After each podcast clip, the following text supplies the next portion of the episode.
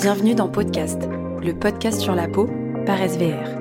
Une série d'échanges et de témoignages entre passionnés et experts pour vous aider à comprendre et à prendre soin de cet organe si complexe qu'est notre peau. Aujourd'hui, c'est Sabrina, alias Sabsanté, qui pose ses questions au docteur Villeneuve sur les secrets d'une bonne cicatrisation. Bonne écoute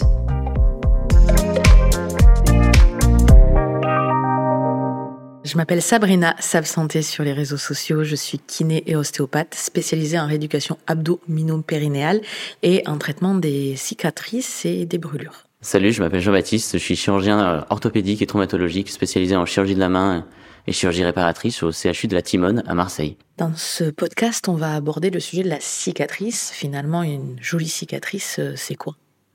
Une jolie cicatrice, c'est une cicatrice qui euh, convient au patient, c'est-à-dire que le patient arrive à bien intégrer le schéma euh, cicatriciel et euh, accepte la part de cicatrice qu'il a en lui. C'est ça, c'est que finalement une cicatrice, elle sera toujours apparente. Si c'est un petit trait blanc, bah, c'est ce qu'on espère tous parce que c'est ce qui est le plus fonctionnel et le plus esthétique, mais une cicatrice se verra toujours. Malheureusement, après chirurgie, même si les chirurgies se minimisent de plus en plus, les cicatrices seront toujours visibles, peu importe l'intervention qu'il y aura.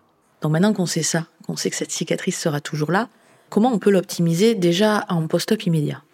Post-op immédiat, il faut pas trop non plus s'inquiéter sur sa cicatrice et il faut bien faire les soins qui sont prescrits par les professionnels de santé. Comme par exemple en post-op immédiat, simplement faire un lavage à l'eau et au savon tous les deux jours et non pas trop souvent comme euh, faire les pansements tous les jours, ce qui est une hérésie. Il faut le faire tous les deux jours, sauf des cas particuliers comme des infections, ce genre de choses. Ok, si on propose de laver juste à l'eau et au savon, c'est parce que euh, sur la peau, quand on parle de cicatrice, on parle de peau, on a un microbiote spécifique qui est le microbiome, et du coup, il faut éviter de trop désinfecter, c'est ça en fait. Effectivement, même si les études scientifiques ne montrent pas vraiment encore de vraies réponses là-dessus, il faut respecter les bactéries qui sont dites saprophytes, c'est-à-dire c'est des bactéries naturelles que l'on a tous sur le corps humain et sur notre peau et qui nous permettent de cicatriser. Par exemple, si on met de la solution hydroalcoolique sur une plaie, en plus de faire mal, les bactéries bactéries vont complètement disparaître et euh, ne vont pas permettre de faire une belle cicatrice. Donc simplement de l'eau et du savon, comme un savon doux par exemple. Tu as parlé de désinfecter uniquement s'il y a des infections. C'est quoi les signes précurseurs d'une infection? Les signes d'infection sur une plaie, c'est par exemple une cicatrice qui va se réouvrir, malheureusement, avec euh, l'excrétion de plusieurs liquides, genre purulents ou séropurulents, c'est-à-dire un liquide blanc ou un liquide un peu louche, un peu transparent, qui sort de la plaie et euh, la plaie qui redevient rouge, inflammatoire et très douloureuse. Donc si ça fait mal, si c'est rouge et euh, si en plus il y a des trucs qui sortent de la cicatrice, on se dit que c'est quand même le moment d'aller revoir son pro de santé pour faire quelque chose. Dans ce cas-là, n'hésitez pas à aller revoir votre chirurgien qui euh, n'hésitera pas à prendre soin de vous. Très bien. Donc là, je suis kiné, tu es chirurgien, on donne les mêmes conseils. Il faut hydrater sa cicatrice. Pourquoi finalement? Pourquoi? Parce que la cicatrice c'est une nouvelle peau et en fait une nouvelle peau elle a besoin de se faire un petit peu à, à son environnement et malheureusement après une cicatrice, après des pansements, des soins de pansement continu, la peau cicatricielle est complètement déshydratée et donc il faut euh, mettre des crèmes hydratantes pour assouplir la cicatrice qui va être un petit peu comme du cuir et le fait de mettre des crèmes hydratantes et de la masser juste après avoir retiré les points va permettre de l'assouplir et que vous puissiez retrouver une cicatrice tout à fait correcte. Alors, le massage, effectivement, euh, je suis à 200% pour, puisque c'est mon métier. Je serais curieuse de savoir les conseils que tu donnes en première intention aux patients, parce que finalement, bah, c'est vous, les chirurgiens, qui donnez les premiers conseils. Nous, on ne voit les patients que si la cicatrice est pathologique. En premier conseil, moi ce que je dis euh, aux patients qui ont une cicatrice euh, juste après que j'ai retiré les points, je leur dis de faire le palpé roulé, c'est-à-dire de bien prendre la cicatrice et de bien la rouler entre les doigts, ce qui va permettre un petit peu de l'assouplir et je leur donne un petit peu l'expression du cuir qu'il faut assouplir justement et donc du coup de bien presser votre cicatrice et de casser les brides que vous pouvez sentir. Mais malheureusement, s'il y a besoin de soins de kinélithérapie, je n'hésite pas à prescrire de soins de kiné. C'est très intéressant ce que tu dis parce qu'effectivement, les conseils sont justes, mais les patients ont parfois du mal parce que ben, ça fait mal en fait. Eh Une plaie qui est en train de cicatriser, qui se referme, elle se referme pas qu'au niveau de la peau parce que bah, les patients voient que la peau, mais il y a tous les plans profonds et en fonction de si la cicatrice est sur une articulation ou si c'est sur la zone abdominale, il y a des plans profonds différents. Et moi, j'aime bien l'image du wedding cake, du gâteau à l'américaine. En fait, il y a euh, du gâteau, de la crème, du gâteau, de la crème. Il y a toutes ces couches là. Et quand vous allez faire une incision en tant que chirurgien, bah, vous coupez toutes les couches. Donc toutes ces couches là se cicatrisent et on parle d'adhérence cicatricielle sur les plans profonds, ce qui fait que potentiellement la cicatrice, elle sera plus ou moins moins esthétique, mais ça c'est un moindre mal, elle sera peut-être pas fonctionnelle. Et ce qu'on veut, nous, c'est redonner du mouvement. En tant que kinésithérapeute, on aime bien quand ça bouge. Tu donnes quoi comme conseil de massage? Est-ce que c'est tous les jours? Alors c'est tous les jours en fonction des besoins du patient aussi, en fonction des facteurs de risque. Je pense qu'il faut le faire euh, une à deux fois par jour, voire trois fois par jour, chez certains patients qui ont des facteurs de risque, comme par exemple des antécédents de cicatrices hypertrophiques ou d'autres cicatrices qui se sont mal passées. Donc le matin et le soir avec une crème hydratante. Et surtout de masser avec la crème hydratante. Alors, je vais peut-être définir qu'est-ce que c'est une cicatrisation qui s'est mal passée. On parle de pathologie de la cicatrice. Donc, dans les pathologies de la cicatrice, on a les cicatrices kéloïdiennes, donc avec les kéloïdes vrais, qui sont rares, mais qui existent. Et avec les hypertrophiques, c'est ces cicatrices qui sont boursouflées, rouges, voire même parfois un petit peu violacées. Ça, c'est ce qui arrive en première intention. On a les autres pathologies de la cicatrice qui sont les adhérences, les fibroses, qui arrivent bien plus tard, des fois deux, trois mois après l'opération, justement quand ça n'a pas assez bougé. Donc ce que tu dis, c'est que finalement, s'il y a un antécédent ou s'il y a des facteurs de risque sur une possibilité de cicatrice hypertrophique, donc rouge et épaisse, tu proposes de masser plus. Je propose de masser plus, parfois d'utiliser des gels préventifs comme des gels de silicone qui peuvent éviter la formation de cicatrices hypertrophiques. Très bien. Donc on masse avec des gels de silicone et finalement, une fois qu'on a enlevé le pansement de la plaie, quand c'était ouvert, est-ce qu'on continue à mettre des pansements sur la cicatrice? Normalement, il n'y a pas besoin. Après le retrait des points, il y a toujours les orifices des points qui sont toujours un petit peu présents, donc il y a un à deux pansements. Mais dans certains cas, dans certaines, euh, si présence de facteurs de risque justement, on peut mettre des pansements adaptés euh, pour éviter que des cicatrices hypertrophiques arrivent, ce qui arrive beaucoup plus souvent que ce que l'on croit. Du coup, est-ce que tu peux nous définir les facteurs de risque des cicatrices hypertrophiques? Euh, malheureusement, les personnes à phototype très élevé, avec la peau la plus euh, mate possible, ont des facteurs de risque de cicatrices hypertrophiques et certaines zones sont très spécifiques, comme par exemple en médiothoracique, donc euh, les cicatrices en plein milieu du thorax.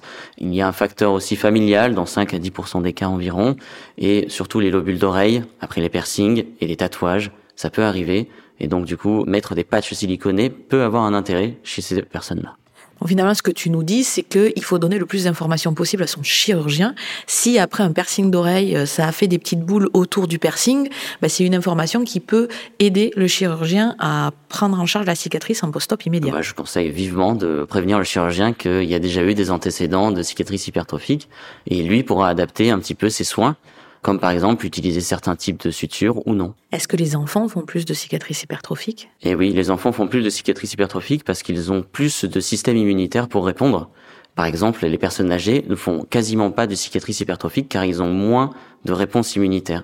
Donc les personnes âgées cicatrisent mieux que les enfants.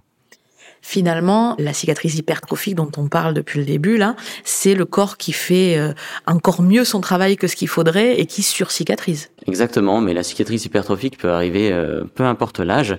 Ça pose un véritable problème auprès de nos patients parce qu'ils pensent que c'est une récidive d'infection, mais en fait c'est un processus tout à fait normal. C'est le corps humain qui amène euh, toute son armée de cicatrisation pour sur le site, sur la cicatrice, et donc il lui faut de la place et de façon imagée, ils font une, une, inflammation de cette cicatrice, mais qui est tout à fait euh, naturelle en fait. Et le fait de réassurer les patients, de leur assurer les bons soins, soit de la kinésithérapie, soit des gels de silicone, des patchs de silicone, etc., permet de diminuer cette inflammation et de retrouver une cicatrice qui va s'affiner avec le temps. Et une technique de kinésithérapie qui peut être très utile pour nos patients, c'est que tu as parlé du massage post-op, qui est un massage à type palpé roulé, que les gens connaissent bien, où on attrape la peau, on essaie de la bouger dans tous les sens pour limiter la fibrose. Quand il va y avoir l'hypertrophie cicatricielle, là, on va changer de type de massage et les patients vont apprendre à faire des massages qui sont en fait des massages étirements. C'est-à-dire qu'ils posent deux doigts sur leur cicatrice, deux doigts collés, et ils vont venir écarter leurs doigts et maintenir ça environ 30 secondes.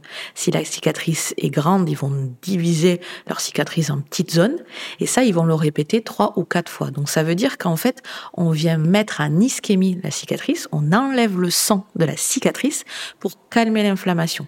Parce que le risque de cette cicatrice hypertrophique, il n'est pas du tout euh, thérapeutique, il n'est pas du tout fonctionnel, il est esthétique. C'est-à-dire que plus une cicatrice sera gonflée et sera rouge, plus quand elle va se calmer, elle va se creuser. Et donc, pour éviter qu'elle se creuse et pour éviter qu'elle ne soit pas esthétique, en fait, dès qu'on voit cette hypertrophie arriver, L'idée, c'est d'autonomiser le patient avec ce réflexe de massage-étirement, qui est finalement pas du tout la même technique que le palpé roulé, et euh, les gels à base de silicone et surtout les pansements compressifs qui, eux, bah, vont continuer la compression sur la cicatrice, continuer l'étirement parce que on peut étirer légèrement le pansement avant de le poser, et surtout, ce dont on n'a pas parlé jusque-là, le protéger des UV.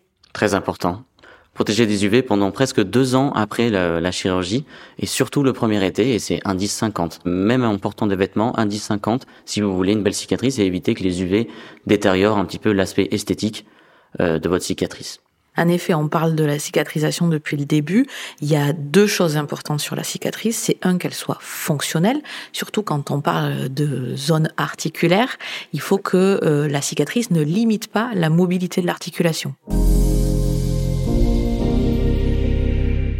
Donc c'est vrai que depuis tout à l'heure on parle de cicatrice. Donc quand euh, c'est encore une plaie, le risque c'est l'infection, mais quand c'est une cicatrice, nous ce qu'on veut c'est le côté fonctionnel et esthétique. Le côté fonctionnel, notamment sur une articulation, ça va être de garder le mouvement articulaire. On voudrait pas que l'amplitude articulaire soit limitée par de la fibrose cicatricielle, donc ces cicatrices qui en interne accrochent, adhèrent et euh, limitent le mouvement.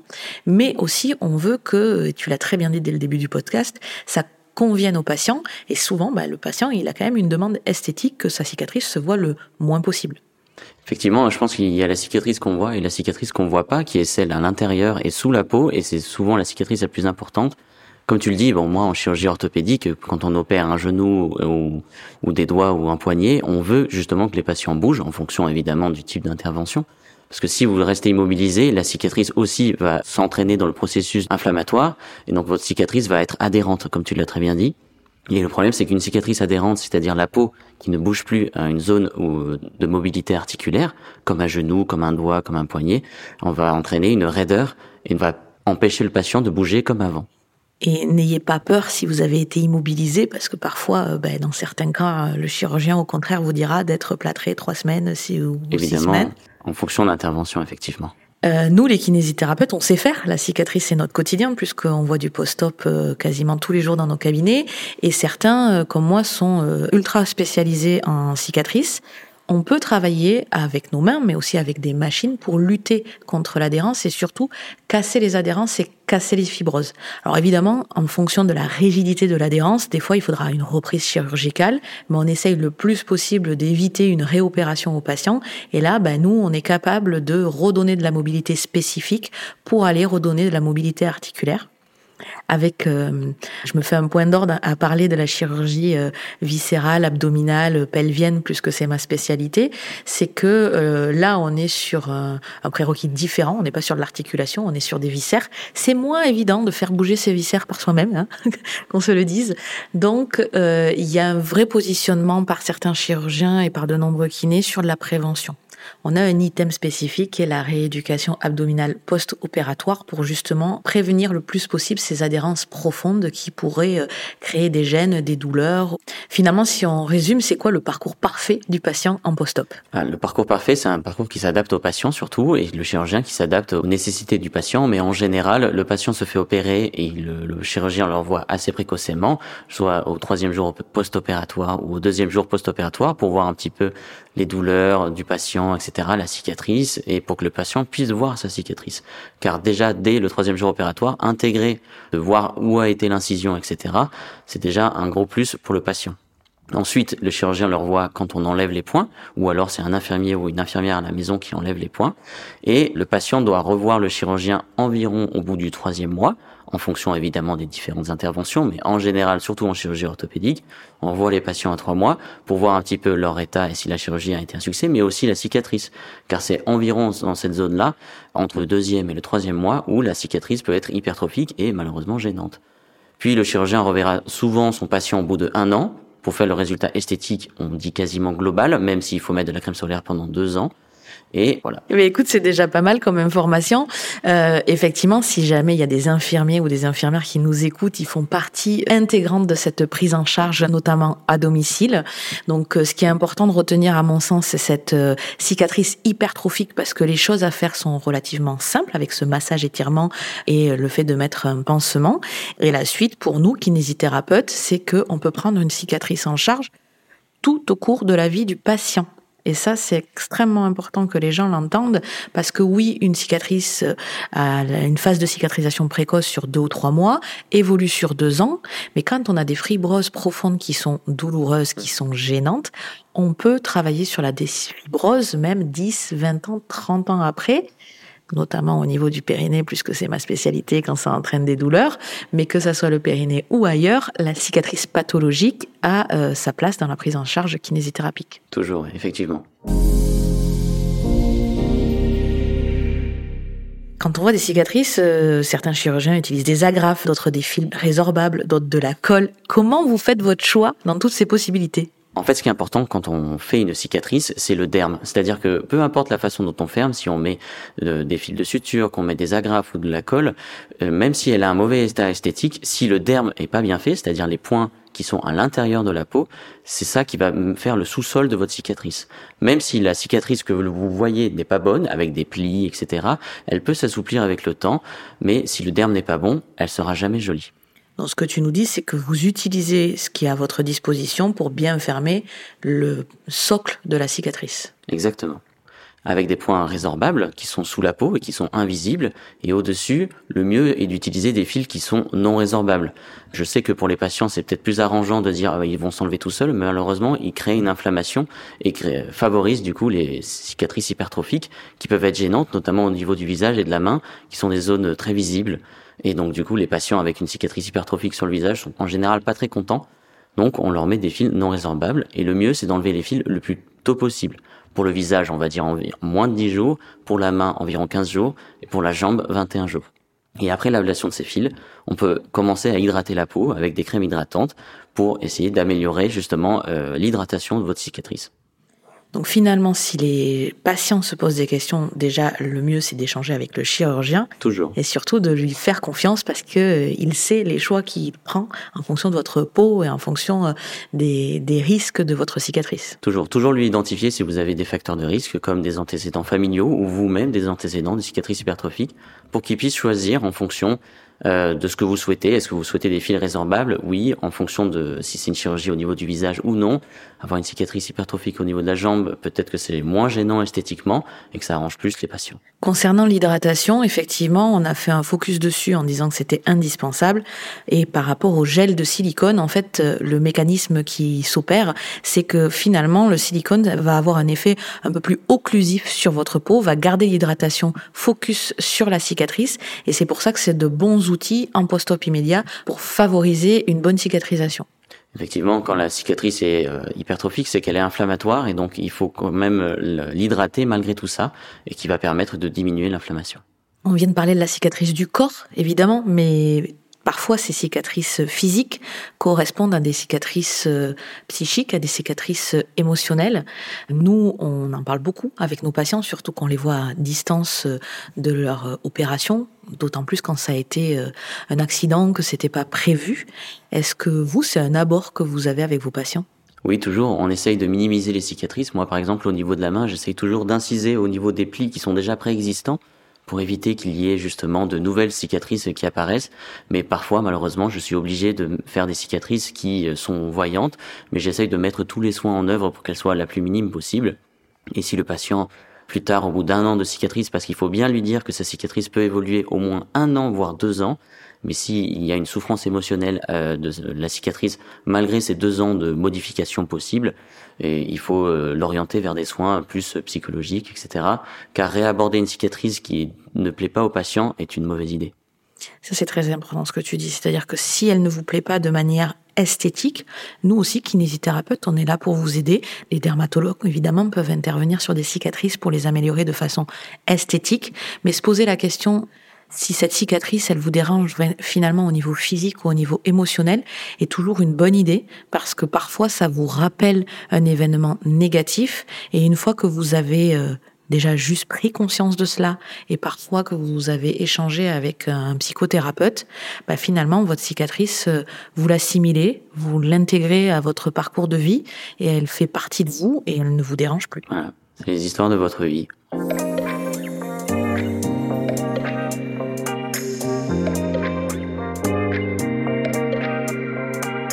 Merci à toi pour cet échange et pour ces informations qui, à mon sens, sont extrêmement euh, importante pour nos patients et merci à SVR de nous avoir euh, permis de faire cet échange. Oui, je te remercie, j'ai appris plein de choses encore et merci à SVR effectivement de pouvoir discuter sur les cicatrices. Merci à toutes et à tous d'avoir écouté cet épisode de podcast. On espère que ça vous a plu et surtout que vous avez appris plein de choses.